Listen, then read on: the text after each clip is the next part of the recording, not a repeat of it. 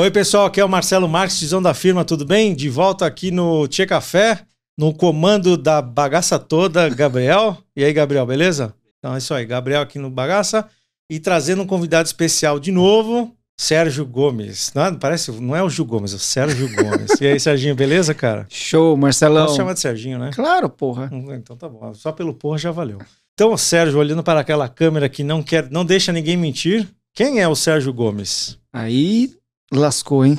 Bom, quem é o Sérgio Gomes? Bom, eu sou casado, tenho duas filhas maravilhosas, uma esposa maravilhosa também, né? Senão já viu, né?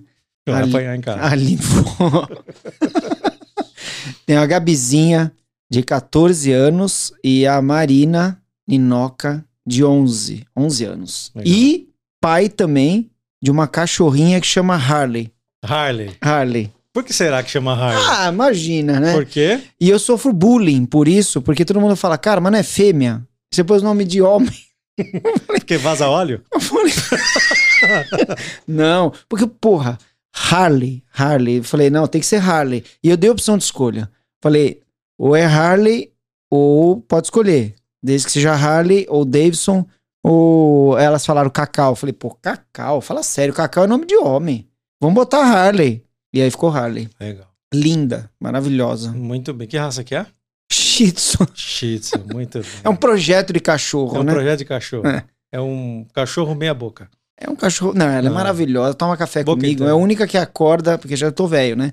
Então ela é a única que acorda comigo e dormir, dorme com a minha esposa, que fica a noite inteira. Ela mas te faz companhia no café da manhã. faz. Legal. Seis horas da matina eu já tô lá. Muito bem. Então esse é o Sérgio. Sérgio, me conta aí. Vamos lá. para eu contar para vocês. Conheci o Sérgio na MSD.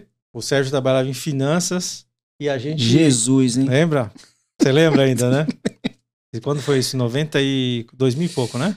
É isso? Não, foi em 90. Eu entrei, eu entrei em 97. Você- Cara, é isso aí. Década de 90, olha, década é, de eu 90. entrei em 97. Você deve ter entrado um pouco depois. Década do cadete. Dentro do cadete, é isso aí. Pesquisem que é um cadete, carro da Chevrolet. É, não é, não é quem, é o que, É né? o quê? É, o quê? Melhor que o Tempra.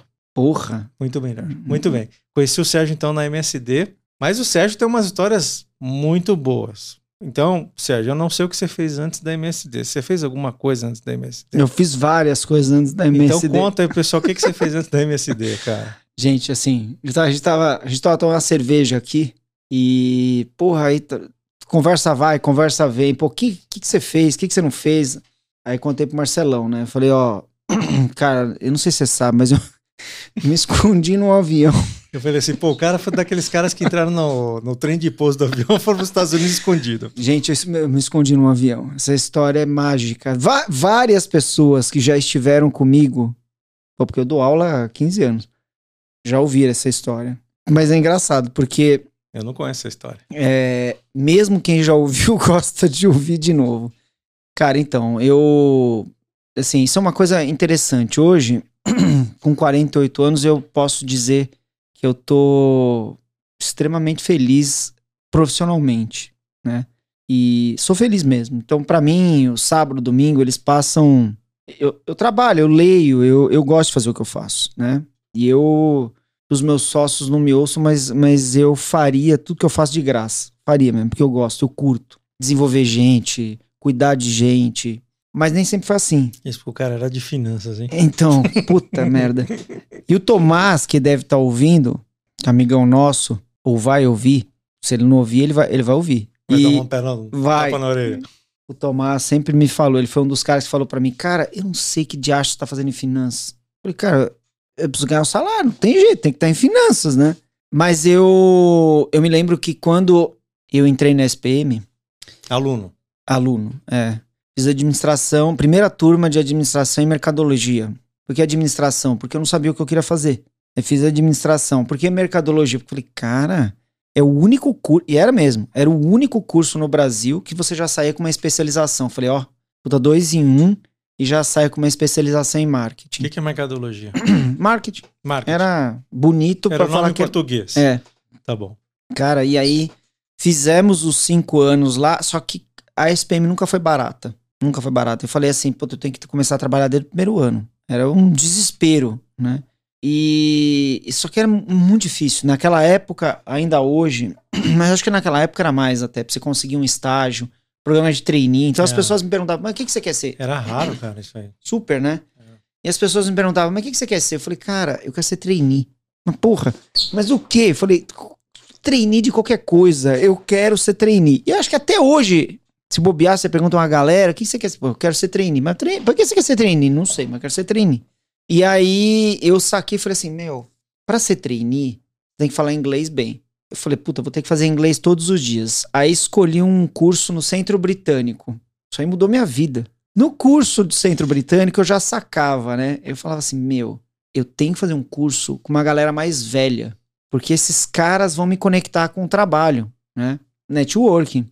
Não sabia nem que chamava isso. Mas aí comecei a fazer o curso. Era quatro vezes por semana, sei lá, acho que três horas à Então- noite. Eu estudava e fazia o curso de inglês. Fazia. Cara, aí um dia, uma noite, tô eu, tô eu lá no café, me chega um cara de cabelo branco pra um outro careca. Então, ó, prestem atenção em caras de cabelo branco, tipo Marcelão, ou carecas, porque tem poder. Os caras têm poder. Não, é sério. Eu não tenho cabelo branco. Você pinta, cara. É, eu não tenho cabelo Você branco. pinta e, o cabelo. e eu não sou careca. Não, eu não pinto o cabelo, eu ando de moto. E, e aí, porra, aí, aí chegou o careca lá e falou assim: Meu, tô com puta de um problema. Aí o outro lá de cabelo branco, mas qual é o problema? Ele falou, cara, e eu lá tomando café, comendo um monte de bolacha. Cara, preciso contratar um estagiário. Puta, até engasguei. Parei de tomar café falei, não, peraí. Aí fui chegando perto, né? Aí o cara falou assim, mas um estagiário? E é um problema? Ele falou, puta que pariu, um puta de um problema. Eu falei, por quê? Aí o outro, por quê? Falou, cara, olha só, o que, que esse estagiário tem que ter? E eu ouvindo. Falei, Ah, sou eu, cara. Aí ele assim, tem que, porra, conhecer pra caramba de mercado, de, de matemática financeira. Pensei, né? Falei, merda, não conheço nada. Aí, pô, tem que manjar pra caramba de Excel. Também não manjava nada. Que tem o inglês fluente. Não era, mas nem perto de fluente. E você se formando em administração, economia, ou sei lá, outra coisa que ele falou lá. Ou seja, ele queria um engenheiro, ele queria tudo, né? Queria um cara pronto. Queria que um cara pronto. Falei assim, mas foi na hora. Falei assim, dá licença um minutinho. Aí o cara olhou pra mim assim, o que queria, né? E o outro também me olhando, o careca lá. Falei, o senhor achou? Ele falou, como é que é? Aí eu falei assim, ó, deixa eu explicar. O senhor quer alguém que conheça muito de matemática financeira. Eu não conheço nada. Mas, na SPM, no programa, tem dois anos de matemática financeira. E tinha mesmo, e a gente teve. Se eu quer alguém que conheça muito de Excel, eu não conheço nada, mas eu sei que eu vou precisar disso. Se eu quer alguém que, Fala inglês. que fale inglês fluente, eu não tenho inglês fluente. Mas eu tô fazendo inglês quatro dias por semana à noite. E se eu quer alguém que esteja se formando, eu não tô. Tô no segundo ano, mas eu prometo que eu me formo. Marcelão, você que é um cara experiente, o que, que você acha que aconteceu? O cara mandou você lamber sabão. Não! Ele te Cara, um emprego. Isso é um negócio muito louco. O cara fez aquele gesto mágico cartão. de tirar o. Hoje isso ninguém tira cartão. Não. Mas naquela época, da Ah, época. apenas a gente tira cartão aí, né? É, eu, não- eu É. nem tenho cartão.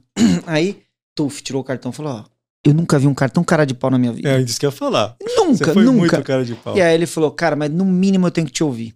E aí, fui lá, fiz entrevista e entrei.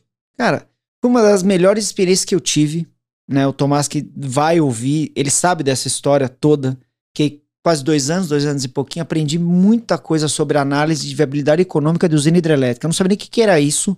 E aí entrei em finanças. Depois, puta, fui pro Real, pro Banco Real. Olha, o banco não existe. Aí que você sabe que você é velho. No Banco Real, é, fui pro Banco Real de Investimento, porque eu tinha experiência em análise de investimento. Você estava trabalhando na Paulista? Onde ficava aqueles sinos do Natal lá na, na nossa orelha, pão, Aquele pão prédio era bonito. lindo. Cara, aí depois o É programa. bonito, ele tá lá ainda. né? Tá lá. Aí o programa terminou. Ah, porra. Pera, eu tava tentando imaginar o que, que o careca e o cara de cabelo branco tinha a ver com o avião. Mas Não, e- então. aí, não, tem, tem uma. Aí. Você quer que eu conte o avião agora? não, não, não, depois? não, depois, depois. Aí, bom, beleza. Aí fui pra Merck. Porque aí o programa de estágio trainee que eu tava no Real ia ser finalizado porque o ABN comprou o Real. Uhum. E aí foi aí que eu entrei na sua vida. Porque o Tomás, que era meu amigo da SPM, falei, pô, Sérgio, cara, eu acho que você vai se dar mal. Porque esse programa vai, ó, vão cortar, né? Falou, cara, tem uma vaga aqui em finanças. Eu falei, E o Tomás já tava. já tava na Merck. Aí eu falei, que merda. Não, em finan- Eu querendo sair de finanças, né? Ele falou, "Me-" aí ele veio com aquele papinho lá. Ih, você entra em finanças, depois você migra pra uma outra área. Nunca me esqueci disso aí. Ele assim, não errou, né? não, cara, deu certo, mas não foi na América. Aí, e cara, eu, eu tentei, enxurecer. E aí entrei na área fiscal. Você imaginou, cara? Mas, pô, foi uma putaria legal. Sim, aprendi muito na área fiscal. Cara, achei no começo, né? Eu falei, cara, que porra que eu fiz. E aí. Você já era funcionário lá, não tinha mais nada a ver com trainee, né? Não. Aí entrei como analista. Aí tava me formando, eu e ele. Né? Nós dois, é, a gente ganhou uma bolsa lá da SPM, foi estudar no Canadá. Pô, que legal. Fomos conhecer o White House. Você foi pra White House. Fui pra White House, ó, como analista, mas isso é raro, não é? Oh, raríssimo. Raríssimo. Fui eu e ele. Oportunidade rara. Mosca branca. Não é? Porra. Foi legal pra caramba. Eu lembro que na época. Cara, como a gente dava risada. A gente chegou lá e aí chegamos no hotel. Vocês podem contar isso, mas eu vou contar. Aí chegamos no É. hotel lá. E, cara, eu não sabia é, que eu ia ter um quarto.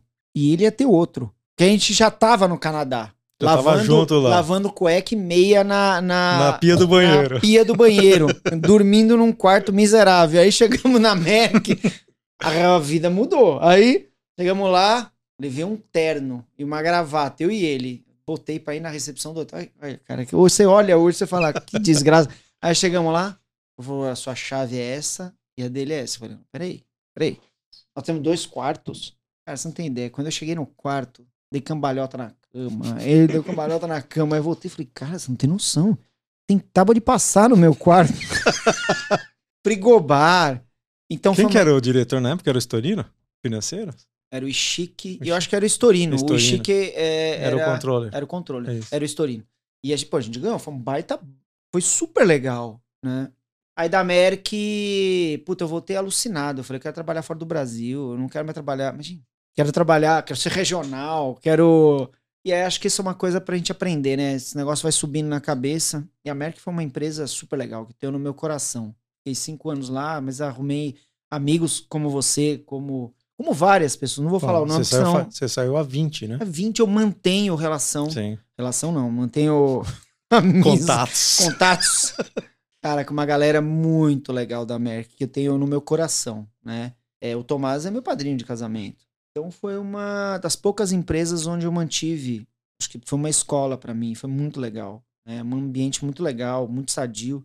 E de lá, aí eu falei, pô, quero, quero, sei lá, quero ter uma experiência com, com algo de fora do Brasil. E eu era Brasil, né? Na época não tinha esse negócio de regional, Sim, tinha internacional, pouco. tinha pô, né? E aí entrei num processo que até agora não sei como é que eu entrei no processo da Philips, na área de controladoria para Regional. Para América Latina, gente, aí foi muito divertido isso aí. Porque eu ainda acho que eu subi num elevador e o cara, o candidato que era para posição deve ter se perdido no prédio, não é possível. Aí eu fui entrevistado pelo não lembro, pelo acho que o vice-presidente de RH da América Latina. Eu já achei estranho falei, sendo entrevistado por um vice-presidente. Hoje analisando, Uhum. Macaco velho fala, cara, nenhum VP vai, vai entrevistar alguém que tem uma posição que não é uma posição executiva ainda, né? Portanto, seria uma posição teórica. Hoje, analisando, né? Uhum. Cara, fiz entrevista com o cara e eu vou bem, né? Fui bem, mas nitidamente ele falou assim, Sérgio, cara, acho que, tem, acho que tem alguma coisa estranha aqui, porque isso é uma posição regional, você tem que falar espanhol. Você foi cara de pau de novo, hein, cara? E eu não. E eu não exato. Você foi cara de pau e de eu novo. não falava um ai em espanhol, né? E aí eu tô Mas batendo- falava inglês. eu falava inglês, e aí tô batendo na mesa aqui. E aí o. Ah, tudo bem, ele foi super gentil e realmente ele fez uma boa entrevista. Cara, pra mim, nitidamente, eu não ia entrar. Ele falou: Ó, mas o, o seu Pedro quer falar com você, que era o CFO. Eu ia responder pra um CFO. Eu já achei isso muito estranho, né? E aí fui pra entrevista. Duas horas, galera, de entrevista em espanhol, que era um argentino. Eu não falava espanhol, eu respondia em inglês, em português, uma macarronada. Eu entendia, porque entender espanhol você Sim, entende. Dá, dá pra quebrar um galho. Gente, é impressionante. Eu sacava que eu ia bem na entrevista. E aí, terminou a entrevista, ele me chamou pra tomar café. Pô, Sérgio, muito da entrevista. Muito da entrevista, né? Isso eu entendi. Aí chamou o, o VP de RH, e aí o VP de RH falou, pô, Pedro, legal conhecer o Sérgio, ele vai ficar no nosso banco de dados, né? Naquele papo lá que Uhum. vamos deixar o... Você falou, ferrou. Pro próximo. Ah, já sabia, né? Mas eu, tava na Merck, né? E aí, aí o seu Pedro falou assim: não, é ele. Aí eu pensei, eu falei, eu? Ele falou, não, eu quero você. Você é um baita potencial. Eu fiquei pensando, "Pô, cara, eu? Aí, resumo, gente, entrei na Philips, fiquei três anos. Primeira reunião que eu fui participar, inteira em espanhol, não entendi nada. E depois eu fui descobrir que a reunião era pra mim, que eu tinha que tomar as Mas foi uma puta escola, foi muito legal. Eu fiquei três anos e aí aconteceu uma coisa. Cara, a minha vida é lotada de, De, coisas. de coisas legais e coisas desafiadoras. A gente foi onde eu entrei no mundo do Red Hunter. Né? Vocês estão vendo aqui, ó, Red Hunters Academy. Eu vou contar isso. Aí uma Red Hunter que eu tenho contato até hoje. Mas ela chegou e falou assim: ó, é, Sérgio, recebi seu currículo, uma indicação pra posição. Quando o cara ou a mulher não pode falar ou não sabe o que é, fala que é estratégico. Ó, uma posição estratégica. Aí você fica todo feliz. E aí eu rezei pra não ser finanças. Eu já tava. Porra, já tava quase 10 anos, né? Já tava na hora de sair, né? É, aí eu falei. Puta, tomara que não seja finanças. Pra ganhar 40% a mais. Qual é a chance de não ser finanças? Zero. Zero. Ninguém vai pegar na sua mão e levar para um mundo encantado que nem você sabe. Nem, nem você sabe qual é esse mundo. Participei do processo e descobri que era a Nestlé. Uma baita companhia. Finanças. Finanças também. Controladoria regional, respondendo para um... C- Mesma coisa, só que para ganhar mais. Aí já fiz entrevista em espanhol, inglês, tudo. E, e aí aconteceu uma coisa muito legal que mudou minha vida. Porque o RH me ligou e falou, ó, está contratado, só que você está entrando numa posição que é uma posição muito estratégica. Uma posição executiva. Você é muito jovem. Eu tinha 30 anos. Então você vai ter um mentor. Naquela época eu falei, porra, Coisa essa- rara também. e super legal, né? E aí eu falei, poxa, e ele tem poder de veto da minha contratação? Eu quero avisar a Philips, né? Você vai receber a carta, está contratado, tem um plano médico, aquelas coisas Uhum. de executivo lá normal. E aí, é, falou, olha, só que ele quer bater um papo com você amanhã. Eu falei, tudo bem. E ele é o par do seu chefe. Ele é um CMO, é um cara de marketing, que você fez SPM, ele fez também. Eu falei, tá bom. Marcelão, cheguei lá, cara super simpático. Cheguei na sala dele, mal que a minha casa. Sérgio, cara, que alegria ter você aqui. Curou tanto essa pessoa. Aí eu pensei, que erraram, né? Eu pensei, pensei por dentro. Que falei, cagada que vocês fizeram. cara, que porra de um negócio desse, né? Tem um problema aqui. Ou eu sou bom pra cacete nisso, ou tem, tem gaps nisso, né? E aí ele falou assim, mas a gente tá muito feliz, é, procuramos muito, bom, enfim. Como é que você chegou em finanças? E eu contei essa história que eu contei pra vocês do, Do café. cartão, eu, eu contei, eu fui muito cabeça verda- branca. Eu fui muito verdadeiro. E esse foi um cara muito inteligente que me falou uma coisa que eu guardo até hoje e a gente usa em entrevista. Ele falou: olha, pela sua carreira, me parece que você sempre, ou na grande maioria das vezes, foi escolhido. Na vida é muito bom você ser escolhido, desde que você tenha escolhido pra lá. Senão vira um problema. E, cara, era o que eu tava vivendo. Eu sempre fui escolhido, mas eu. Se você parar pra analisar todas essas histórias aqui, eu nunca escolhi estar lá. Sempre fui convidado. Não foi uma- um desejo, né? Eu fiquei parado, eu falei, é, né? Ele falou, então, é, você gosta de finanças? Eu falei, o quê? Primeiro cara em 10 anos que me fez uma pergunta básica. Falou, cara, você gosta de finanças? Eu falei, Não. eu falei, não, eu falei, eu gosto, né? Mas ele falou, mas como o gosto é universal, dá uma nota de 0 a 10. 0 você odeia, nunca mais trabalha com isso. 10 você ama, trabalha de graça pra uma ONG. Dá uma nota. Cara, isso, isso pra mim me marcou. Aí eu falei, zero não é, porque eu curto até hoje algumas coisas, né? Mas 10 nem a pau, mas nunca. Tem que ganhar muita grana pra trabalhar com essa porra. Aí falei, 6,5. Ele falou, não, tá boa, passa raspando, precisa de conselho. Era o que eu tava. Me matava, tocava a música do Fantástico, queria morrer. E. Nossa, não posso nem, nem lembrar. E aí. E as pessoas eram incríveis também. Então, e a empresa é incrível. O problema é você. Normalmente, a maioria das vezes, o problema é você. Uhum. E aí, ele falou assim: Sérgio, você deu nota 6,5, né? Eu falei, é. Eu, cara, de- deixa eu te fazer outra pergunta. Você tem sete pessoas na sala ao lado aqui que sabem que você tá aqui. Concorreram a essa vaga. E são a sua futura equipe. Essas sete pessoas, elas são da sua futura equipe. Essas sete pessoas, eu fiz a mesma pergunta do quanto eles gostam de finanças. Adivinha que nota eles deram? A média. Aí eu rezei pra ser quanto? Dois, um, zero, tão desmotivados, odeio essa porra. Todos, média 8,5, 9, são apaixonados. Metade dava aula em ONGs e eu sei a desgraça que é isso. Você ter alguém que gosta mais do que você, do que você vai fazer e ganha menos do que você. Cara, não dá. E aquilo pra mim foi um por, choque. por que que isso é um problema? Porque você tem que liderar essas pessoas. Hum. E hoje eu posso falar de carteirinha. Pra gostar mais do que o que eu faço, tem que gostar. Eu gosto. sou apaixonado. As pessoas que trabalham comigo, isso eu não tenho dúvida. Pode ter várias dúvidas, mas em relação a isso, eu falo com o coração, eu falo com brilho no olho. Isso faz muita diferença quando você está liderando pessoas diretamente, pessoas. Eu, eu lidero gente indiretamente. Então a gente tem diversos speakers que são pro bono. Cara, se você não tiver um propósito, algo que de fato abrace essas pessoas, não vão. São pessoas que não estão lá pelo dinheiro. É muito mais difícil você liderar alguém por dinheiro. E hoje acho que a gente está vivendo um mundo. Agora virou sério o negócio. Hoje acho que a gente está no mundo. Tá sério até agora, cara. É, a gente só tá dando risada. No mood, a gente está no mood de que as pessoas estão buscando isso, né? E aquilo mexeu muito. Eu tava muito. Eu tava. Eu tava num momento de muita busca, né? Do que eu queria fazer. Eu achava. Eu ficava inconformado de não ter prazer. De ter prazer só em falar, porra, tô na Philips, né? É, ganhar a televisão mais barata. Isso minha família inteira gostava. E na Nestlé, é, minha família inteira ficou muito feliz porque ia ter chocolate mais barato, né? Na Merck também, porque tinha remédio mais barato. barato. Cara, não dá para você viver por isso, né? Você tem que, de fato. E, e são três companhias incríveis, né? É, e aí eu virei e falei para ele. Ele falou assim para mim: me fala em dois minutos, dois minutos, como você vai liderar sete pessoas que gostam mais do que você, você vai fazer. Eu posso pensar? Ele falou: pode. Ele falou: para te ajudar, qual é a sua missão de vida? Ó, isso em 2004. Eu pensei, tá uma, né?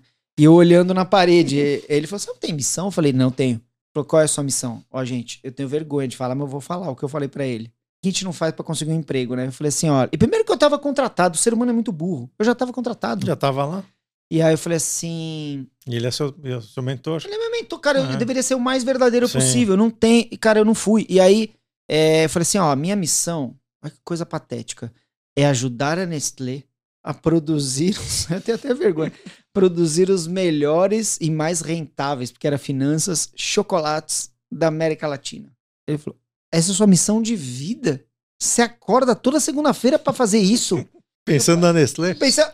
Aí eu falei: não, é mais ou menos. Ele falou assim: cara, nem na divisão de chocolate você vai trabalhar. É na divisão de leites. aí eu falei, troca chocolate por leite. E aí foi uma coisa. Ele falou, cara, isso é um negócio muito sério. Vai cuidar de sete vidas, né? Sete famílias. Aquilo eu falei, pode ser verdadeiro, sincero. Ele falou, tô esperando, nós estamos há duas horas aqui. Eu quero conhecer quem é você. Eu falei, olha, no fundo eu tô vindo pela grana. No fundo eu tô vindo pelo nome da empresa, pela companhia que é incrível, né? E, cara, acho que eu tô doente por dentro. Não é isso que eu quero fazer da minha vida. Eu não, eu não sei o que é. E aí ele falou, então posso te dar uma dica? Vai fazer um processo de coach. Isso no Brasil em 2004, ninguém ouviu falar nisso aí. Aí, cara, saí do prédio da... Tudo louco, eu chorei, aí foi tudo aquela porra, né? E aí saí do prédio da Nestlé feliz da vida. Falei, agora o RH te mata. Aí ele falou, não. Uh, uh, não, ele falou, agora o RH me mata. falei, deviam te promover, cara, porque esse é o papel, né? E, e aí, gente, começou uma fase na minha vida muito legal, porque falei na Philips, pô, me apoiaram pra caramba, né? Contratei um processo de coach que no Brasil isso era raríssimo, né? Não era barato. Eram para pessoas que estavam em posição executiva. Eu paguei, banquei. Falei pra Aline, a Aline falou: Eu vou te apoiar, mas espera a gente fazer. Eu tava pra casar. Espera a gente casar, pelo amor de Deus. Pagar, comprar um apartamento. Eu falei: Eu vou pedir demissão Tem da muita conta, velho, pra pagar. Mas pedi. Aí pedi, cara, foi muito difícil. E controller Mequetrefe, né, faz sempre planos. E aí eu falei: Não, porque em um ano eu vou volto a ganhar o que eu estava ganhando. Gente, levei quatro anos para levar. Muito difícil, né? E toda essa história que eu tô contando para vocês saiu na Você SA. Eles pesquisaram 10. É, pesquisaram executivos que tinham trocado de carreira há mais de 10 anos. Tô lá, três páginas na você se no senhor quando, tá revista. Quando foi isso? Você lembra? 2017, 2017. É, é muito raro. Você não desistir, porque realmente. Então eu tive um apoio em casa incrível. Né? Isso é uma coisa.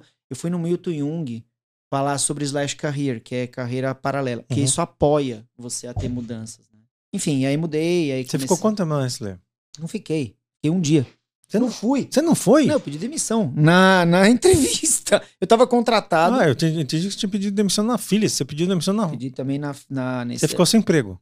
É? Não, eu fiquei sete. Eu falei que eu não ia na entrevista de mentoria. Hum. Saí feliz da vida. Liguei pra Aline e falei: Aline, você não acredita. Ela o quê? Entrou? Eu falei: entrei, mas pedi demissão. No mesmo dia, na mesma hora. Que Ali louco. eu entrei cara, realmente num momento que eu tinha que repensar a minha vida. Mas né? eu, pelo que entendo, você saiu dali aliviado. Ah, assim, foi um, um dos melhores momentos da minha vida. E, e até minha conversa com o meu CFO na Philips foi incrível. E aí, pô, até nisso me apoiaram, cara, na maluquice. Mas você continuou na Philips ou não? Continuou. Fiquei sete meses. Tá. Mas Enquanto eu meses. fiz o processo de coaching, isso Tá. me ajudou muito financeiramente. Né? E aí saí. Cara, e aí fui pra uma consultoria que era uma startup. É, Isso foi quando, você lembra? lembro, eu lembro 2000 de tudo, cara. Foi em 2005. 2005. Em 2004 para 2005 fiz o processo, 2005 fui pra lá. Foi pra uma startup que não falava startup ainda. Não falava e fui pra uma startup de educação, cara, que é crescimento, tem um baita orgulho e hoje virou uma das grandes empresas que desenvolvem líderes no Brasil. Eu fui sócio, cheguei a ser sócio É mesmo, eu não sabia dessa. dei aula há sete anos na Alemanha, cara. Então, minha carreira de fato mudou, né? Dei aula no México, na Argentina, na Alemanha. Você foi morar na Alemanha? Não. Não? Uma vez por ano Você eu ia lá. dar aula. Cara, olha que legal. É meu cliente ainda. É meu cliente, a Cronis. Então tem um baita orgulho, um baita de um projeto que é para desenvolver altos executivos no mercado de bebidas. Eles perceberam que quando você vende uma máquina para uma grande companhia de bebida, ou Unilever, Bung, enfim, é, aquela máquina ela não dá o que está previsto. E aí foi comprovado que, na verdade, o, o grande problema é a gestão. Então eu montei um programa, eh, não só eu, mas eu participei dessa montagem, onde você focava no líder que cuidava dessas equipes. Aí eu fiz no Brasil, que era até nível gerencial, e Uhum. nível executivo, que chegava até vice-presidência ou até presidentes. Eu ia para Alemanha e dava parte de, de leadership skills. Então, cara, foi muito legal. Então, minha vida, aí, porra, aí passei por. Aí, aí, desde 2010 até agora, passei por mais quatro boutiques de executive search. Apoiei, né, fui sócio Só de Executive Search. só. E aí, sempre cuidando do pilar de cultura e leadership, né? É, Então, isso é interessante porque chega na Red Hunters, porque eu tinha uma escola, tive uma escola muito sólida de liderança. Eu dou aula no IBMEC também para altos executivos e para membros de conselho. E eu tinha essa experiência, essa bagagem em executive search e liderança. E aí na Red Hunters Academy, ela é uma startup, ela está dentro de um ecossistema com mais oito empresas de recrutamento Uhum. tem sócios investidores lá e eles estavam buscando um CEO que tivesse essa bagagem, tanto em dirigir ou ter passado por, por boutiques de executive search e também bagagem de educação. Educação tá na minha veia, Sim. mais de 18 anos. né? Uhum.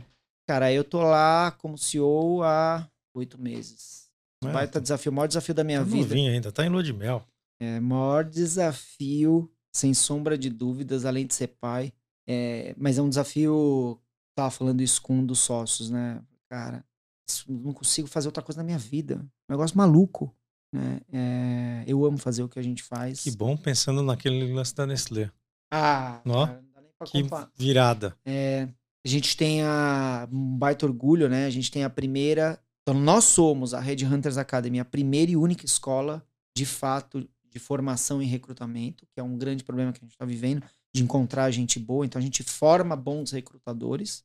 E a gente criou também, em parceria com a Gerando Falcões, a primeira e única escola de recrutamento dentro das favelas. Então, a gente forma jovens Que legal. é, que podem é, atuar nas fases iniciais do recrutamento. A gente tem diversos projetos dentro da Academy e, e não sou só eu, a gente tem um, Uhum. um- um time super legal. Queria agradecer todo o carinho que esse time tem, é, time envolvido diretamente na Academy e, e times de, de speakers que são sócios de outras empresas de recrutamento que atuam como voluntários. É pro bono, tudo pro É. bono.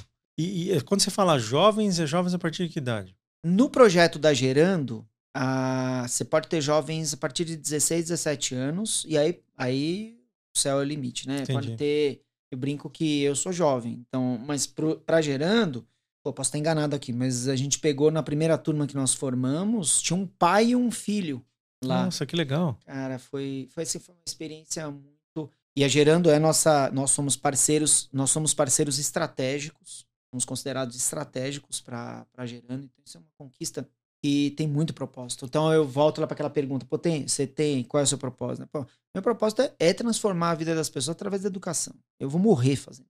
Tomara que seja na Academy.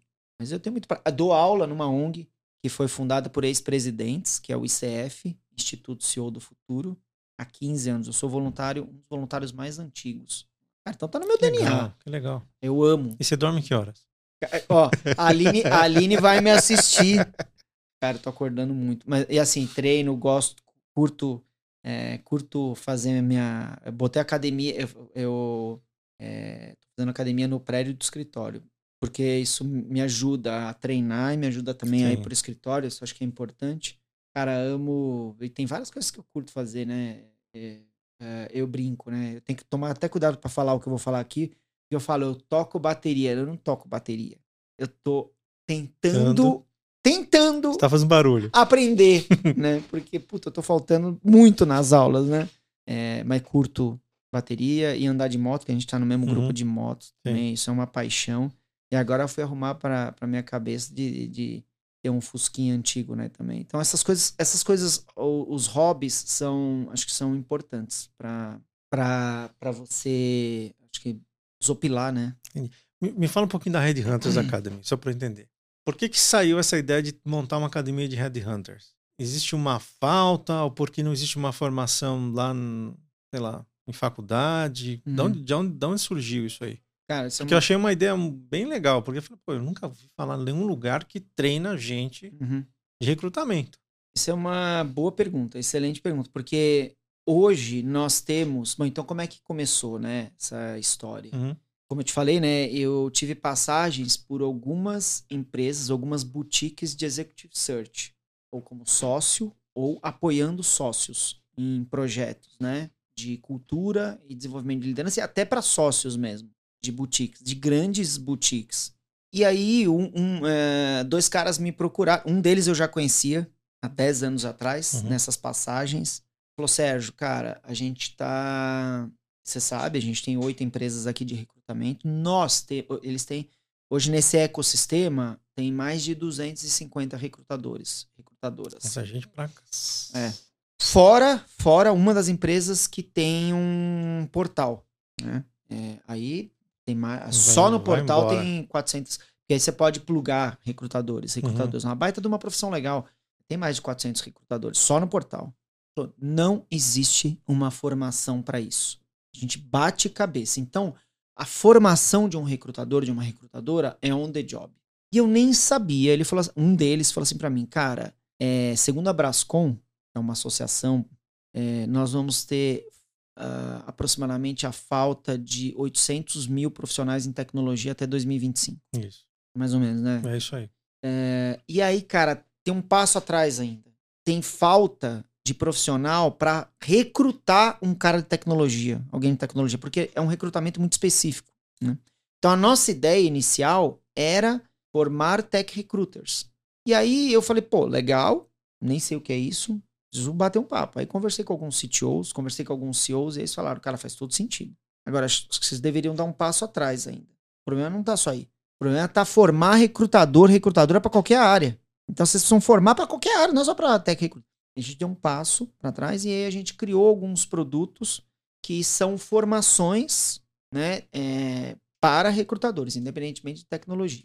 E agora a gente lança a primeira e única formação para aí para tech recruiter vai iniciar em 20 de setembro essa formação. Aí sim. Aí é, a maioria já tem que conhecer de recrutamento e vai para mergulhar nesse universo do recrutamento para tech. Então a gente está recebendo, a gente está sendo super bem recebido pelas empresas. Então a gente tem projetos, projetos abertos, né, onde a gente tem uma imersão uhum. de três dias que a pessoa mergulha no universo de recrutamento, é, que é um recruiter experience. Com três dias a gente está indo para a oitava edição. Super legal. E aí as empresas que vão lá para conhecer, a gente tem diversos clientes, um deles que é um cliente super querido que é a Leroy, ela levou isso para dentro da Leroy para formar os líderes também. Então a gente está criando um novo produto que é ensinar recrutamento para líderes, porque muitas vezes o recrutador da própria empresa faz um processo super legal e o líder erra. Só que o tomador Ou de certa. Exato. Porque o tomador de decisão não é o recrutador, recrutador. é o dono da vaga, Hum. da posição. Então a gente está criando um produto que é o único também, que chama líder recrutador. Aí é para executivos, executivas, e aí vão ser dois encontros de três horas. São pílulas, porque aí você vai realmente ter uma ideia do estrago que você pode fazer ou é, do benefício que você pode é, fazer. Não só para a companhia. Uhum. Cara, você pode estragar a vida de uma pessoa. Falando um não ou um sim. Até com as histórias que Sim. eu contei para vocês. Exato. Aquele cara é um excelente recrutador, porque ele não recrutou, né? Ele não me deixou entrar. Senão minha vida ia continuar. Cara, você não ia estar vivo, né? Então. E se você ia estar aqui hoje? Não, se eu... é, Exato, né? Não sei. Talvez. Talvez. Gabriel, né? Gabriel. Pô, o Gabriel falou: Cara, você parece que tem 35 anos. Eu Falei, cara, porque eu tô na Red Hunter Academy, porque eu ando de moto. É verdade. Cara, agora, por exemplo, se eu quiser chegar lá hoje na Red Hunter falar, eu quero virar recrutador, eu posso fazer isso ou não? Pode. Posso? é, o que a gente tem percebido e a gente está aprendendo, Uhum. a startup é isso, né? A gente montou, o, o nome era imersão. A gente mudou para Recruiter Experience. Por quê? Durante três dias você tem uma, você vai viver uma experiência com 15 speakers. Dos 15, 14 recruto há muito tempo. O 15 sou eu, eu não posso me falar que eu sou recrutador, vai, eu tô no meio de. Agora, você vai ter uma boa noção do que é isso, né? A gente está criando uma outra formação que se chama Foundation. E aí sim, essa, esse Foundation, ele- ela vai ser uma formação é, extensiva. Então ela não é um one shot, né? Ela é extensiva e provavelmente vai ter mais de 100 horas. E aí sim você começa a ter uma boa noção do que é esse mundo. Então imagina para um jovem. Gente, é uma baita profissão. Uma profissão que dificilmente você vai ficar sem emprego. E você vai conhecer muita gente, você pode crescer, né? Então, eu conheço muita gente legal, gente que fez a vida de fato mesmo, né, através do recrutamento. Então, respondendo a tua pergunta, a Uhum. gente tem uma, uma, uma- um caminho super legal até para pessoas que chegaram num patamar de vida, tanto de idade ou financeiro, fala, cara, minha vida corporativa, ela parou, quero fazer outras coisas. Essa pessoa, ela também pode ser um recrutador ou uma recrutadora, né? E para ela fazer um recruiter experience seria super legal. Legal, eu ganhei uma nova uma nova profissão. Eu ganhei uma nova possibilidade de, de pô, ajudar outras pessoas. Porque, no fundo, você transforma a vida das pessoas. Então, a maior parte das pessoas que vão lá são pessoas que trabalham já na área ou não? Ou você tem de tudo um pouco? E a outra pergunta que eu queria te fazer é o seguinte: Desculpa. imagina, pegar o meu exemplo de novo. Se eu quiser chegar e falar assim, quero virar recrutador, vocês conseguem depois direcionar, não sei, nessa imersão ou depois, ou dar ferramentas para mim, olha, para você virar recrutador, você vai virar é, autônomo, você vai trabalhar numa empresa, você vai trabalhar numa consultoria. Assim, que caminho que eu sigo depois que eu saio da Red Hunters Academy? Isso é uma boa pergunta também. Nós estamos, o que a gente tem percebido é que nós estamos num ecossistema, né, como eu comentei. E tem oito empresas, só dez desse grupo, nós somos independentes, mas a gente tem sócios que são sócios de outras empresas de recrutamento. Então, esse ecossistema, ele, ele pode absorver essa mão de obra. Além, dessa, além desse ecossistema, a gente tem uma possibilidade, sim, de acoplar essa pessoa que não foi de recrutamento em um, em um portal, por exemplo, que esse recrutador ou essa recrutadora poderia trabalhar. E eu acho que tem um ponto na tua pergunta que é muito interessante. Se você é o. Vamos pensar o seguinte: se é um profissional ou uma profissional que já tem uma boa bagagem de mercado, independentemente da área, Uhum. você é excelente para recrutar. Dependendo do teu skill, enfim, mas você é excelente você conhece a área que você atuou. Então, Você, tecnicamente, você conhece bem. Imagina alguém experiente. Né? Você precisa entender o processo de recrutamento. E para isso, o Recruiter Experience pode ser uma boa, um bom caminho. Outro é o Foundation. Aí aprender desde o zero a eta- a- o processo de recrutamento. Então, eu, eu respondendo a tua pergunta, eu acho que seria um excelente caminho para quem quer mergulhar no universo. E assim, gente, tem muita demanda. E aí a gente tem, então, quais caminhos, né? A gente tem dentro da Academy.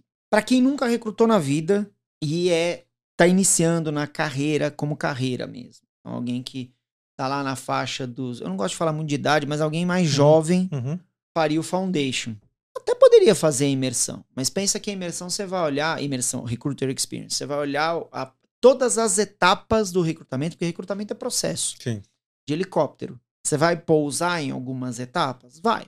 É, vai olhar, não vai, é, pô, vou passar o dia inteiro mergulhando nessa etapa. Não, não vai. No Foundation você vai. Então, é, temos o Foundation, que pode andar paralelo à imersão. O Foundation é um programa que nós temos também um cunho social, que vai apoiar organizações terceiro setor. Então, Gerando Falcões, não só Gerando Falcões, a gente está em, em, em conversas com outras ONGs, então a gente colocar os jovens no Foundation. Esse jovem, essa jovem pode ser adotada, a formação pode ser adotada por uma, uma companhia, passa pelo Foundation, passa pela imersão, e aí talvez mais alguns cursos que a gente pode oferecer, e aí esse jovem pode ser absorvido por essa companhia. Ah, que posição que ele pode ocupar dentro de uma área de recrutamento? Provavelmente um assistente, um analista, de- depende da área. Mas é um começo. Mas Tá, um e é um bom começo. Um né? excelente começo. Bom começo. Agora, qu- quanto, quanto tempo dura cada o Foundation e o Imersão? A imersão, três, Três dias. dias. E vai chamar Recruiter Experience. A gente tem a próxima turma 14, 15 e 16 de setembro. Super legal. Vocês vão amar. É muito legal. Suspeito, né? É, e faz o merchan depois, fala como o pessoal procura, Legal. como se inscreve. Faz o merchan daqui a pouco. Boa. É, o Foundation a gente está desenhando. Uhum. É, ele tem hoje via Gerando Falcões, mas a gente vai ter isso via também outras ONGs e, e também como pessoa física. E a gente tem o Tech Recruiter, e aí vai iniciar dia 20 de setembro. E a gente tem os projetos em companies também. Então, os projetos. Em... Ah, e a gente tem uma outro, outro lance muito legal, que é o líder recrutador, que eu acho que eu comentei. Sim, da Leroy. Na Leroy, a gente tem outras companhias Uhum. que estão levando, mas a gente vai ter uma turma agora em setembro também aberta. Você é líder, precisa entender desse processo de recrutamento. Você não vai passar três dias, vai passar dois dias de três horas online. É, a, a- o Recruiter Experience é presencial. Acho que a gente tem que, ser- Tá. tem que ter essa conexão. Sim. Tech Recruiter, aí é uma formação mais extensa de 170 horas. Mas é mais, mais longo. É. E, é, e é híbrido?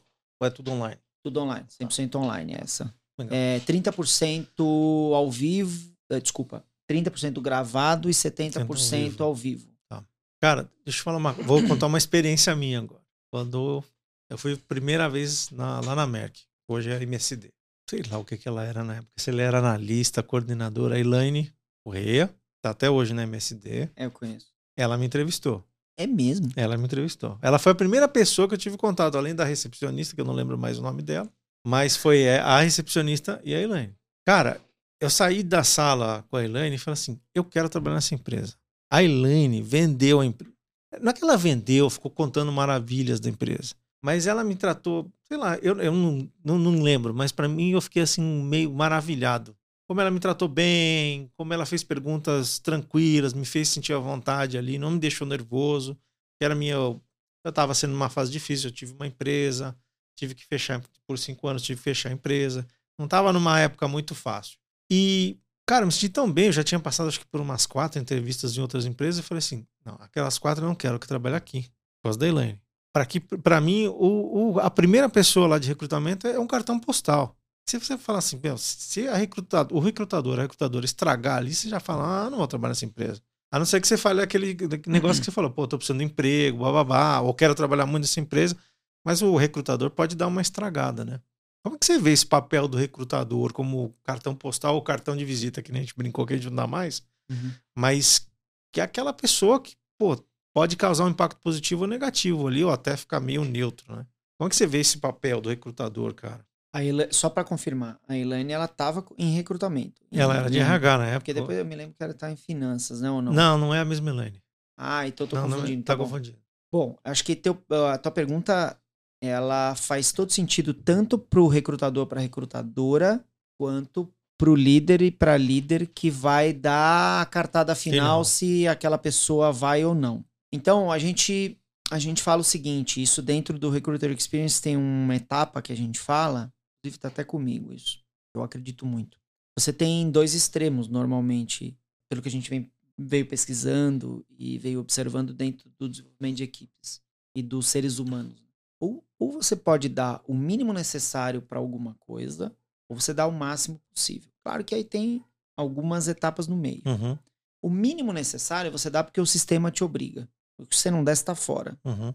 O máximo, dificilmente o sistema vai te obrigar. O máximo, ele é voluntário. Você dá porque você se conectou com aquilo. Você dá porque você encontrou alguma coisa.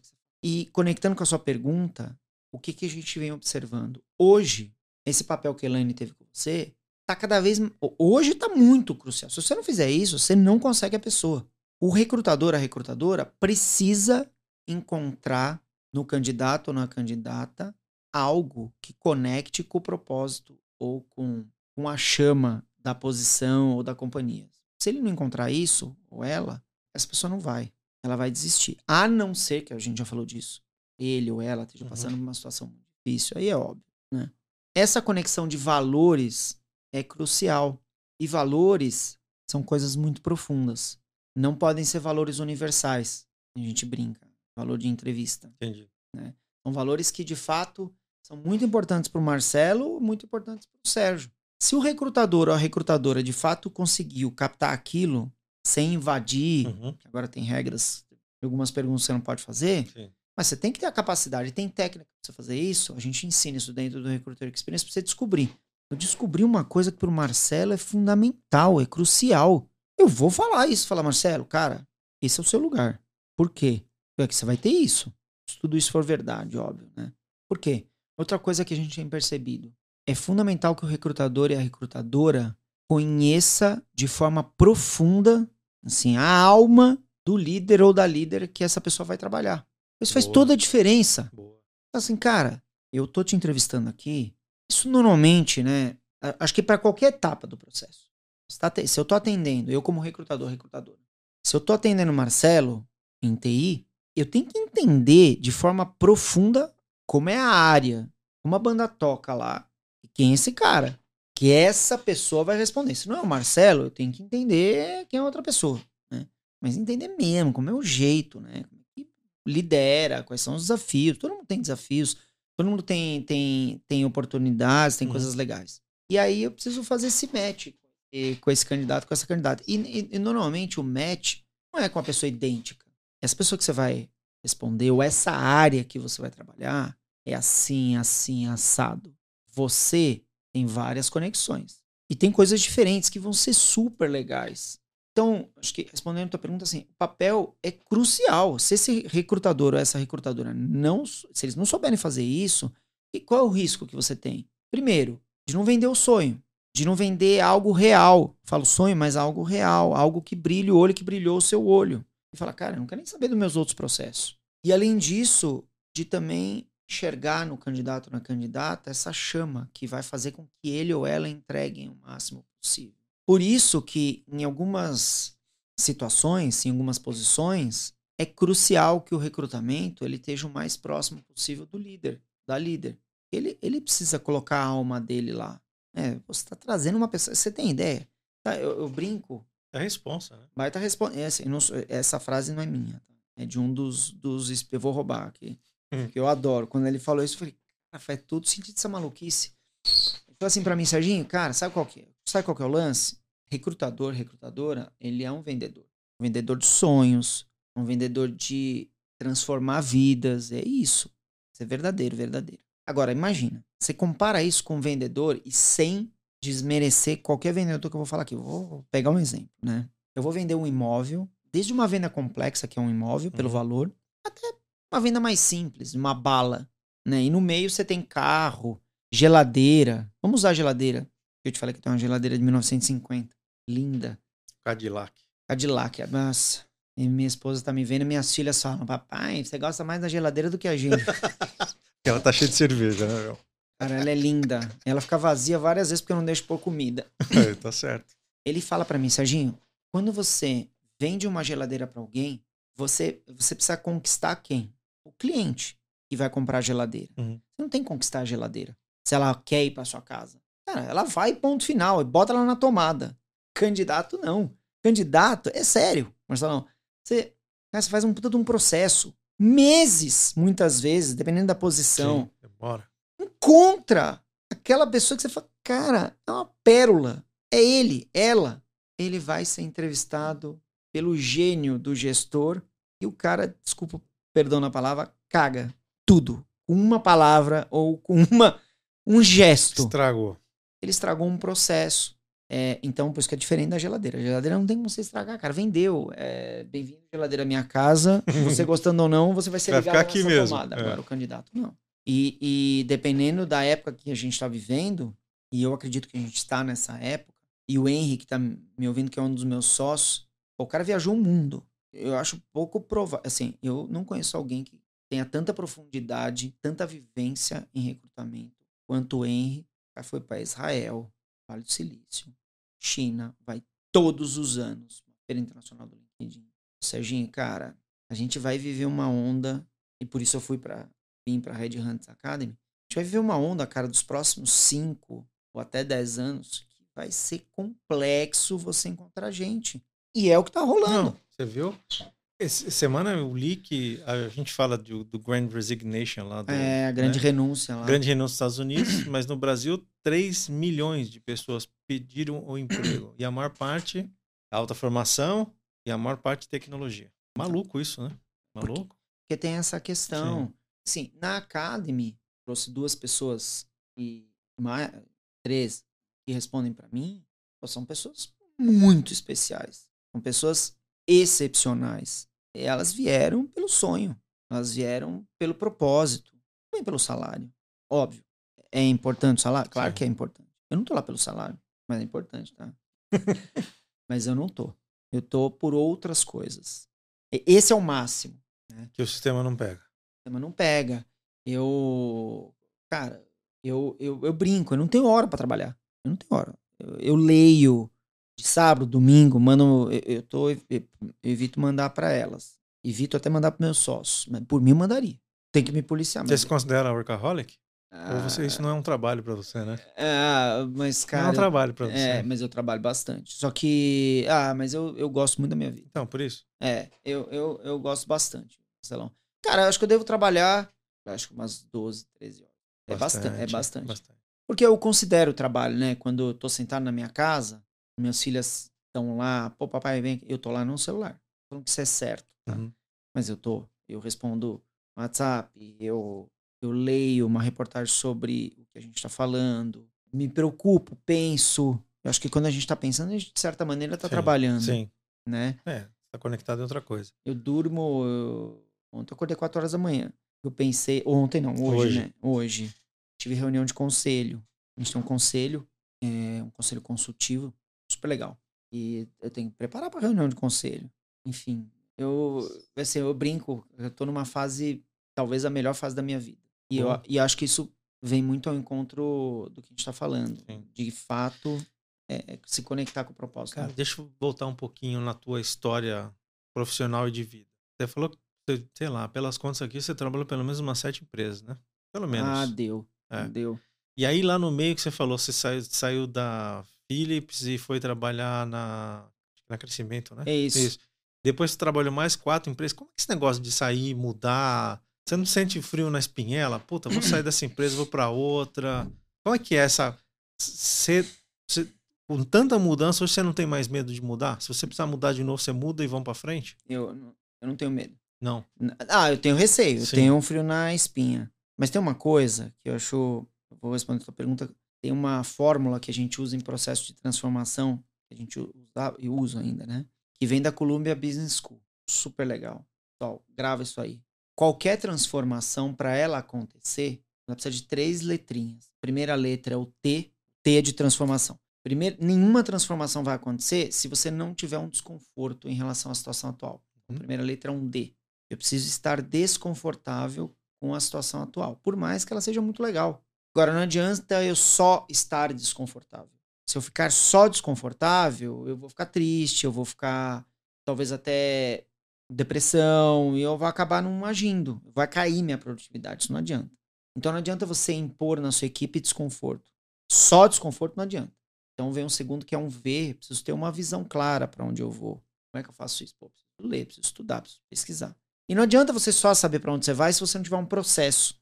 né? Então, respondendo a pergunta, acho que muitas mudanças que eu fiz, eu, eu, eu- nem todas eu segui isso. Todas eu estava de alguma maneira desconfortável com o presente. Não que eu não estivesse gostando, eu estava de certa maneira desconfortável com aquilo. Acho que pô, eu podia mais, ou eu queria fazer algo a mais, eu queria um sonho maior. E na, na grande maioria, principalmente nas últimas, eu procurei sempre tentar enxergar uma visão, minimamente de longo prazo, Sim. não total, mas como é que a gente faz isso?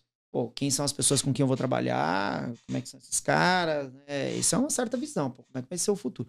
E processo, como é que vai ser o processo? O que, que eu vou fazer? É, pô, os primeiros três meses eu vou fazer isso, os 90 dias, depois os outros. Então, eu mudei bastante, né? Mas a maior transformação da minha vida foi a minha mudança de carreira. Então, depois que você faz isso, é, eu acho que as mudanças Ficou mais fácil. elas, elas ficam mais fáceis. Essa que eu tô agora gel- gela minha espinha, porque tem bastante gente que tá comigo e eu tenho essa responsabilidade também com elas e eles. E além disso, assim, cara, isso tem que dar certo. A gente tem um, realmente um sonho de, de transformar o, o, o mercado de recrutamento. Por quê? Porque isso tem um propósito. Se a gente fizer isso, a gente vai conseguir ajudar uma galera muito legal. E realmente precisa, porque recrutamento você muda a vida das pessoas. Se eu respondo sua pergunta. Respondeu? Não, É. respondeu. Pô, é tão legal, cara. Tem um cara. Fala. Não, eu falo isso porque assim, eu, eu tive dois, não, três, vai. Trabalhei quase 10 anos na Bayer, fiquei mais 5 anos com uma empresa e depois tenho 25 agora na MSD. Caramba. tô confortável. Você nasceu lá, né? É, Não na Merck, você nasceu praticamente. Entrei de fraldas na Bayer. É. Mas é assim, o que eu falo é assim, uma das minhas mudanças é fazendo sempre uma coisa diferente. Mesmo estando dentro da mesma empresa, o que eu sempre falo assim, quando eu mudei de área de chefe, eu mudei de área pra caramba. Pra mim é como se tivesse uma empresa nova. Apesar de estar lá no mesmo CNPJ e tal, mas eu sempre falo assim, pô, será que vale a pena sair da MSD? Será que não vale? Mas é mudança também. É, Só, Eu claro. tava lá em pesquisa clínica, fui pra. nem lembro. Ah, fui trabalhar em melhoria de processos. Era uma coisa diferente. Eu tava em TI, falou, não quero mais fazer TI. Eu traba- quero conhecer negócio. Claro que foi uma mudança. Era, eu fui fazer uma coisa que eu não conhecia. Mas eu queria entender, mas então, você mudou bastante também, mas de empresas, né? De CNPJ. Você mudou um monte de CNPJ. Né? De isso- sócios. de sócios também, né? Isso é super Então, é complexo. uma, então, é uma complexidade muito maior que a minha, provavelmente. Mas por isso que eu te fiz essa pergunta. E é legal você também falar aqui, porque a gente aqui tá ajudando o pessoal que tá vendo, que vai ver a gente, né? Que tá Legal. vendo agora, que tá ouvindo a gente. Ou já passou por essa situação, ou tá querendo passar. Querendo mudar, tá querendo fazer coisa. Por isso eu tô te perguntando pra a gente contar também a tua experiência lá. Você sabe que você tá me fazendo essa pergunta? Então, agora você tá lembrando umas coisas Hum. muito legais, né? Fui duas vezes na Ana Maria Braga. Ah, é sério? Juro, foi. Puta, você tem que voltar aqui pra Gente. contar essas... Um dia eu vou te chamar aqui só pra você contar essas histórias aí. Cara, foi muito bom. E eu não esqueci do avião ainda não. Mas conta da Ana Maria Eu Braga. O que você foi fazer na Ana Maria Braga, velho? Eu fui falar sobre esse negócio de mudar de carreira, porque olha, olha que loucura, né? A mídia é. Eu tinha dado a entrevista na Você S.A. É, eles tinham feito uma pesquisa de executivos que já tinham mais de Uhum. 10 anos de mu- mudança de carreira e não tinham desistido. Sei lá, cara, alguém leu aquele troço lá e a. Você foi tomar café com a Ana Maria Braga. Eu não, então, é, tem uma opção de você ir ou tem uma opção de você fazer externa. Ah, Quando é, quando é, o- é um, termo, quando é um tema técnico, ela é externa, ah, tá para você poder discorrer mais. enfim. entendi. Mas, cara, foi muito legal porque eu fui, fiz o processo, o programa, duas vezes. tá? E uma delas se chamava Chutando o Balde, que é isso. Uhum. Como você chuta o balde, mas de uma maneira estruturada. E, cara, foi demais. Porque eu fui pro Rio, gravei e não é ao vivo. Aí a assessora mandou pra assessora, minha assessora, e aí, chique, né? Minha assessora, mas a assessora da empresa falou assim: Cé, vai pro ar amanhã. Eu falei, puta, nem vou ver, porque amanhã eu vou estar num cliente, tá bom. Tô eu lá na padoca, lá na Verbo Divino, tomando café, pão na chapa, mas foi muito bom. Aí me manda o celular. Vai, vai, vai, vai. Assiste que vai. Vai pro ar Vai agora. pra... Falei, porra, eu vou entrar em reunião agora, mas eu tô aqui comendo pão. Toda padaria Parou. tá no Bom Dia Brasil ou lá na, no lance lá da Ana Maria. Cara, eu lá na padaria, eu não tinha barba. E aí a mulher, a atendente veio assim, eu tava de blazer. Não, não na padaria, tava lá na Ana Maria. Ela começou a olhar, mas você quer um pão na chapa? Aí parou. Mas você tá na televisão? E bem alto. Aí eu falei, eu? Não, eu tô aqui comendo pão na chapa com você. Ela falou assim, não, é você que tá lá. Eu falei assim, olha, vamos lá. Acho que eu tivesse na televisão, eu tava aqui comendo pão na chapa. Aí ela falou assim, é, isso é verdade, né? Porque isso é ao vivo, né? É, pô, não sou eu não. Ela falou, não, é você sim, é a mesma voz. Bom, e aí é, descobriu que era eu, né? Aí beleza, aí saí lá do pão na chapa, entrei na empresa. Na Rock Automation, que é lá perto. Primeira conversa que eu tive. CFO. Mas tudo bem, prazer. Pô, me conta um pouco quem é, quem é você. Aí eu contei rápido, né? Como é que eu fui parar lá. Ela falou assim: engraçado, hoje de manhã, olha isso. hoje de manhã eu demorei pra sair e tava tomando café e deixei na televisão, né? Gente, que coisa louca. Eu falei, por quê? Ela falou assim: a sua história é a mesma de um cara que foi na Ana Maria Braga. Eu falei, sério? Aí eu não falei nada. Eu falei, vai que foi uma M, né? É. Aí eu falei, mas e o que, que você achou? Ela falou, isso achei incrível. Eu falei, prazer. Sou eu. Ela falou, não, não acredito. aí o prédio inteiro sabia. Aí o diretor lá da Roca, que tá nos Estados Unidos agora, falou, cara, ainda bem que te, contra... te contratou antes, porque senão Perder. tá todo mundo querendo ver o link. Um negócio maluco, né? Tá, qual- então conta. Você começou e não terminou. É qual? A história do avião, pô. Ah, porra. Gente, Conta a história do avião. essa história. Tomás vai. O Tomás tava né, no avião. Não, não, não tava. Não não, eu, não eu nem conhecia o. To- Ah, não. Eu conhecia, tava na SPM. Eu. Então, eu tava nessa empresa, que era a mesma do cafezinho lá, Uhum. né? Gente, e aí o que, que eu fazia? Eu fazia análise de viabilidade econômica de usina hidrelétrica. Ca- Fazia fluxo de caixa, descontado, enfim. Fazia Excel, né? Mandava porra nenhuma. E aí, mas fazia, e aí mostrava se a usina deveria ter investimento ou não. Basicamente era isso, né? Então, a TIR, VPL, payback, essa, essa parte eu gosto, né? Bom, beleza. E aí, uma das reuniões, um dos diretores falou assim: ó, dá pra ter um estagiário nosso controlando o PPT, o Excel, é bom, porque ele que fez as fórmulas. Bom, beleza. Fui eu lá pra reunião. E eu respondia pra um coordenador que chamava Marcelo. Cara, nunca me esqueci disso aí. Cara, mostraram um fluxo lá. E aí, ah, porra, investe, não investe. Bom, beleza. E eu nem aí, né?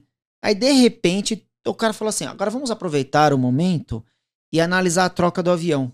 Eu falei, porra, olha, eu amo avião. Sempre gostei de avião. Aí o cara falou assim: a gente tem um Learjet, sei, sei lá, Citation, sei lá o quê, e a gente vai pra esse. E eu falei, meu, os caras têm um avião, né? Saí da reunião, sentei do lado do meu coordenador. Falei, Marcelão, cara, você sabia que os caras têm avião? Ele falou, sei. Falei, meu, como é que faz pra gente voar nesse avião? Ele falou, você tem tempo? Eu falei, tenho. Ele falou, bom, você é estagiário, né? É, vai levar uns mais uns três pra você ser efetivado, se for efetivado, mas vai imaginar que você for- seja efetivado. Depois você vai levar mais uns cinco ou seis pra virar coordenador igual eu sou, e você não vai voar. Aí você vira mais, mais uns 10, vira gerente, você também não voa. Mais uns 10, você vira diretor, talvez você voe, mas acho que não voa. Aí se você virar VP, aí você voa. Então vai levar uns, na minha conta, uns 30 anos pra você voar nesse avião, tá bom? Falei, porra, isso, pessoal, como desmotivar alguém, né, que tá empolgado. Aí eu Esse falei, cara pode dar um curso. Fácil. que merda, né? Aí falei, tá bom. Aí, pra casa, eu falei, cara, mas por que, que só os caras têm que voar no avião? Hoje eu entendo, né? Aí, tô eu lá trabalhando, chega a secretária. Ô, gente, alguém pode levar? Eu já tava preparado. Falei, pode levar, deve ser pra lá. O doutor Hela lá pra, pro aeroporto? Doutor, foi rápido. Tirocínio, assim, cinco segundos. Doutor Hela, vice-presidente, vai de avião, né? Aí eu falei, eu posso. Ela falou assim, mas você não, não tá terminando o fluxo? Eu falei, meu, essa merda aqui é bem melhor levar o cara pro aeroporto, né? E aí, saí do primeiro prédio da Paulista, comecei. E ele quieto. Falei, doutor Hela, o senhor vai voar nesse avião novo da companhia? Ele falou, é, não, esse avião nós estamos comprando. Ele falou, mas esse que o senhor vai voar é legal? Ele falou, puta, é muito legal. Aí o cara empolga. Isso é uma coisa que eu aprendi na vida. Se você fala o que a pessoa gosta, ela vai, né? Aí o cara começou a me falar, contou como era o avião, tinha sala de reunião, e não sei o que lá, e não sei o que lá. Eu falei, caramba! Falei, o senhor já pilotou esse avião? Não, eu não. Mas já pilotei helicóptero, já pilotei em bimotor. Eu falei. Aí eu falei, puta, eu sou apaixonado por avião. Ele falou, que legal. E eu tinha 19 anos, 20, sei lá, 19, 20. Chegou no hangar líder, que eu acho que nem existe mais, lá na 23 Mé. Existe? Não sei se. Mas tá lá o tem, prédio. um- tem um, tem um hangar Quando vocês lá. passarem lá, vocês vão lembrar. Chegou lá, ele falou: Sérgio, muito obrigado. Foi um papo muito legal. É muito legal conhecer você. saber do que você gosta. Eu falei pra cacete. Aí ele chegou e falou assim, mas ele gostou mesmo. Cara, obrigado. Eu falei assim, posso pedir uma coisa pro senhor? É, Eu falei, é agora. outra versão cara de pau. Aí ele falou assim: pode. Falei, posso levar a sua pasta até dentro do avião pra conhecer o avião? Ele falou, claro que pode. Gente, peguei a pasta. Não sei se vocês já fizeram isso. Mas, puta, foi muito bom. Atravessei aí Congonha. Eu andei na pista de Congonhas. Entrei na porra do avião. Falei, Cara, olha onde os caras gastam grana, né? que era muito chique. Eu tinha 20 anos, cara. Cara de fedelho, né? Aí sentei lá no fundão, levei a pasta, botei, fiquei respirando aquilo. Falei, cara, eu quero voar nesse troço, cara. Meu, que coisa louca, né? Aí entrou uma comissária, tinha uma comissária de bordo, né? Serve os lanches lá. Bom dia, eu, bom dia. Aí entrou o copiloto. Bom dia, olhou lá e eu lá no fundo. Ele falou, bom dia, tudo bem? Como que chama? Falei, Sérgio, vai com a gente pra Tocantins? Eu falei assim, ah, vou. Aí ele falou, pô, que bom, né? Tão jovem. Eu falei, puta, que só velho voa Mas aqui. o cara já tava no avião também? Não. Ah, ele não tava ainda. Não, ele tem um bar, tem um bar, né? Ah, ele Um- tava na sala de espera. tava lá. na sala de espera, que tem uma sala pra esse hangar, executivos, é. para os executivos. E aí, nisso entrou o comandante. Também olhou, porque ele é normal, né? Bom dia, tudo bem? Aí o copiloto, ó, a gente tem o Sérgio aqui. Ô, Sérgio, que, quem é você? Isso é uma coisa que eu aprendi. Se ninguém sabe quem é você, fala pra quem você trabalha. Eu falei, trabalho pro Dr. Hella. Legal, o Hella já tá chegando. Eu falei, é, a gente tem uma reunião importante. aí ele assim, é, essa reunião é super importante. E aí, ah, naquela hora eu falei, cara, eu vou nessa porra dessa reunião. De qualquer jeito. Aí, tô lá sentado, entrou uma jornalista. A jornalista deu bom dia pra eles, tudo. E aí ela falou, opa, a gente tem visita aí, né? Acho que eles pensaram, meu, é o filho dele, é neto, né? Tudo bem, Sérgio? Tudo. Vai com a gente pra Tocantins? Falei, ah, já tô, já vou, tô tão feliz com essa viagem. Ela falou, que legal, né? Isso, E né? aí, aí beleza, ela sentou e aí entrou o Dr. Hella, que era baixinho, ele tava com problema na perna. E depois eu descobri que esses aviões, gente, tem uma cadeira que é giratória e que se comunica com o comandante lá. Cara, essa cadeira é quem manda no avião, até mais que o comandante. Aí ele pegou o telefone e ele era muito gente boa mesmo. Depois eu fui descobrir, né? A gente tem medo, receio de Uhum. pessoas que. Cara, esse- normalmente essas pessoas são mais legais até. E aí ele falou: Ó, que, que lugar que a gente tá na fila? O cara falou: Não, nós somos terceiro, né? Ele falou: Cara, preciso- a gente precisa decolar. Bom, resumo: a reunião era com o Fernando Henrique. Cara, como que você é velho, né? Eu falei, cara. Aí eu, aí eu Isso quero. é lá no avião. Eu lá. Aí eu lá sentado, eu falei, cara, ninguém me tirou daqui, eu vou ficar aqui. Aí eu, tuf, botei o cinto bem devagar e nisso fechou a porta do avião. Não, Falei, mas um avião aberto, assim, né? Todo mundo tava te vendo ali, não, não, é- não tinha compartimento, assim. não, é um. É um corredorzinho, é um, um avião. Mas ele é grande. Sim. Mas você ficou lá baixadinho Eu atrás fiquei da... no fundo, Você na ficou última. lá baixadinho, não? Eu fiquei na última poltrona e a poltrona dele tava lá na frente. E aí ele falou assim: nisso eu olhando assim pela janela, o cara vai lá e tira um negócio da roda. Aí me deu. Aí eu. Isso, é- isso na vida é tomada de decisão e tudo. Né? Eu falei, cara, se eu levantar agora, ele vai me demitir. Já era. Eu tava com pressa? Eu já, eu já tava lá. Vou cagar tudo aqui. Né? Eu falei que sabia melhor eu ir, porque eu vou contar isso pra todo mundo. Ele vai me demitir de qualquer. Eu ganhava 193 reais. Eu falei, cara, é que era grana né, é, naquela época. E nisso o avião começou a taxiar.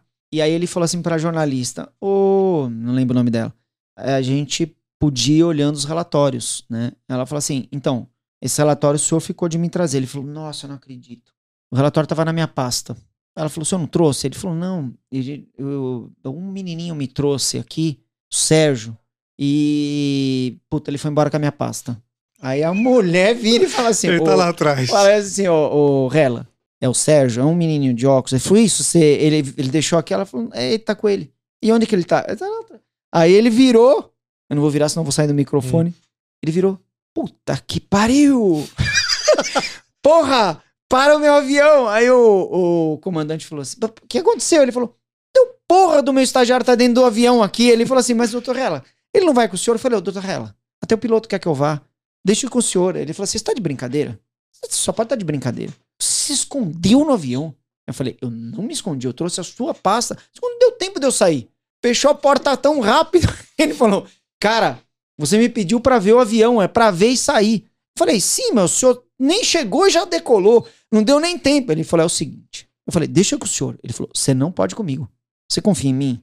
Eu vou falar o quê, né? Falei, claro. Ele falou, então você desce desse avião. Você desce desse avião e volta com o carro da companhia pra Paulista. Que merda. Aí desci com a perna bamba. Voltei e falei, cara, que merda. Aí sentei do lado do Marcelo. Falei, Marcelão, preciso te contar uma coisa. O quê? Contei. Ele falou, porra, puta que pariu. Aí você é idiota. Agora você é demitido, eu, o Brasil inteiro, né? O prédio e tudo. Falei, cara, eu só entrei no avião. Porra, você só entrou no avião com o vice-presidente. E aí, aí, cara, passou três dias, ninguém me demitiu. Fiquei lá trabalhando, me chega um outro diretor. Ô, Beatriz, que era secretária. Quem é o Sérgio? Eu falei, pronto, é agora. Ela falou, é o nosso estagiário. Eu preciso falar com ele. Sérgio, eu não sei o que aconteceu. Doutor Rela me ligou lá de Tocantins. Falou que você vai comigo pro Paraná amanhã. Aí eu falei, ah, é? O que, que a gente vai fazer? Ele falou, não sei. Eu não sei. Ele falou, pegue o Sérgio e leve pro Paraná. Pô, deve ser uma coisa importante. Aí ele falou, eu não sei o que você vai fazer lá, mas eu tenho que te levar. Aí o Marcelo, meu coordenador, falou assim, pô, mas por que que ele vai? Ele falou, por que, que você não pega o telefone e liga lá pro cara lá? Eu também não sei por que que ele vai. Fui. De avião. Eu voei na porra. Porra, que legal. Voei. Aí quando eu voltei, cara, foi do cacete o negócio. Aí voei, comi toda a comida do avião, é, não entendi nada da reunião. Voltei na, vo eh, na volta, comi de novo. Cara, quando eu cheguei, ele tava no aeroporto.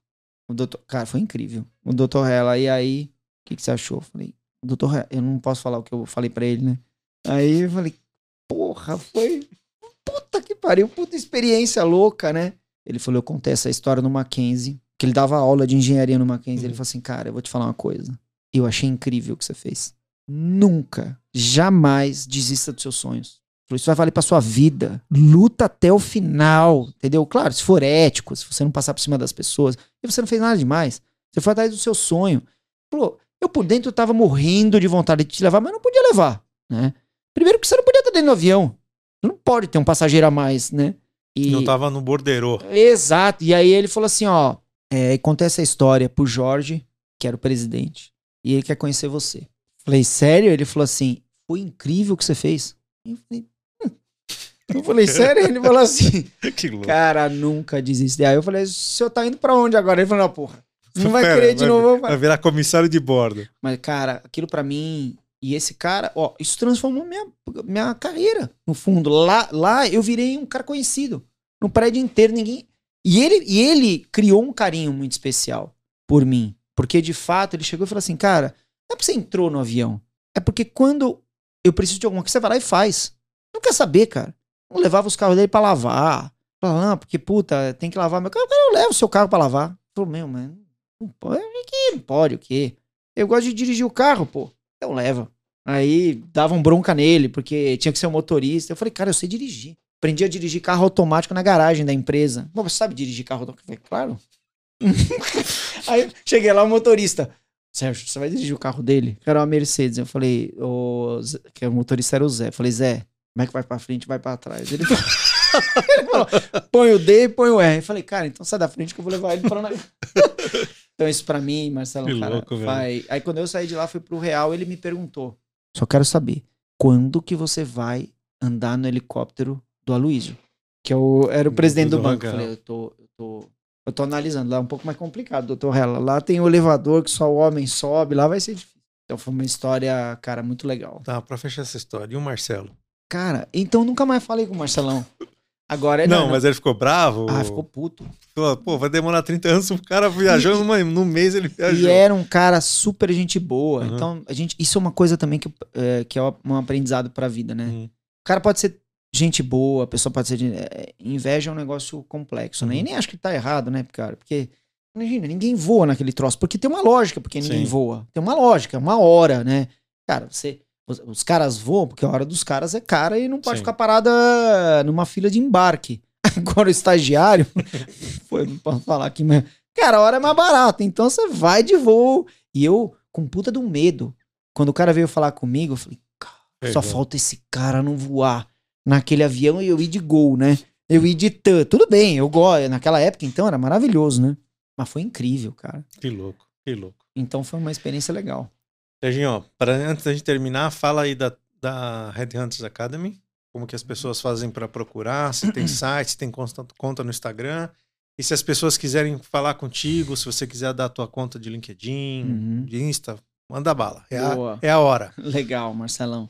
Bom, primeiro, antes de mais nada, queria te agradecer de Imagina. coração. Pra mim foi, pô, foi uma noite tão legal. Cara, foi um, um dos momentos mais legais do meu dia. Olha que meu dia é legal, hein?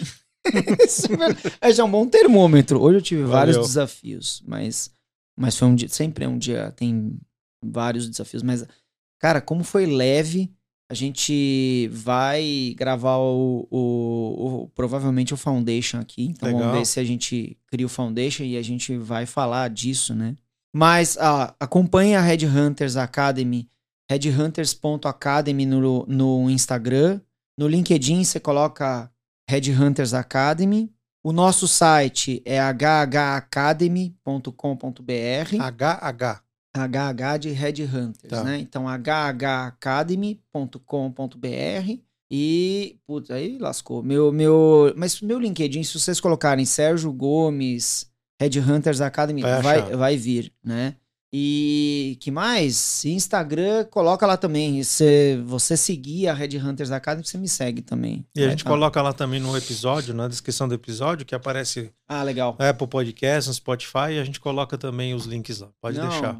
Fantástico, pessoal. Legal. Muito obrigado. Obrigado viu? você. Valeu, Foi Serginho. super legal. Obrigado Um de coração. Tamo Agora nós vamos gravar mais um pra você contar só as tuas histórias aí, porque pelo jeito você tem mais história, hein, junto. Não, velho? gente, tem Você uma. escondeu um monte aí. Não, tem uma, Hum. cara. É que essa Não, não sei se deixa, eu vou... deixa pra próxima. Não, essa... Deixa. não, é só vou contar uma coisa. Eu não Tá vou contar bom. a história. Tá não vou contar o spoiler. Vai lá. Falei, nossa, não conto essa história pra mais ninguém. Não conto pra ninguém, né? Contei pra minha esposa. Ela falou, não, é, não conta. No dia seguinte, tive um churrasco. Do avião? No sítio. Não, é uma da Philips. Aí, tive um churrasco no sítio do Tomás com umas 150 pessoas. Cara, contei a história. Ela falou, não acredito. Você contou esse negócio, mas assim, as 150 pessoas cagando de rir no. Tomás falou, eu não sei se estava dando em finanças, cara. Por isso que eu mudei de carreira. Ué, Você podia ter feito stand-up comedy também. Também. Não é? Eu quase fui pro Jô Soares. Aí, tá vendo? Eu quase, Olha aí. mas não deu. Então tá bom. Mas essa história você vai contar no outro Boa. episódio. Vai ser um prazer. Valeu, Serginho. Um abração. Obrigado. Valeu, cara. Tamo Até mais. junto. Valeu. Valeu.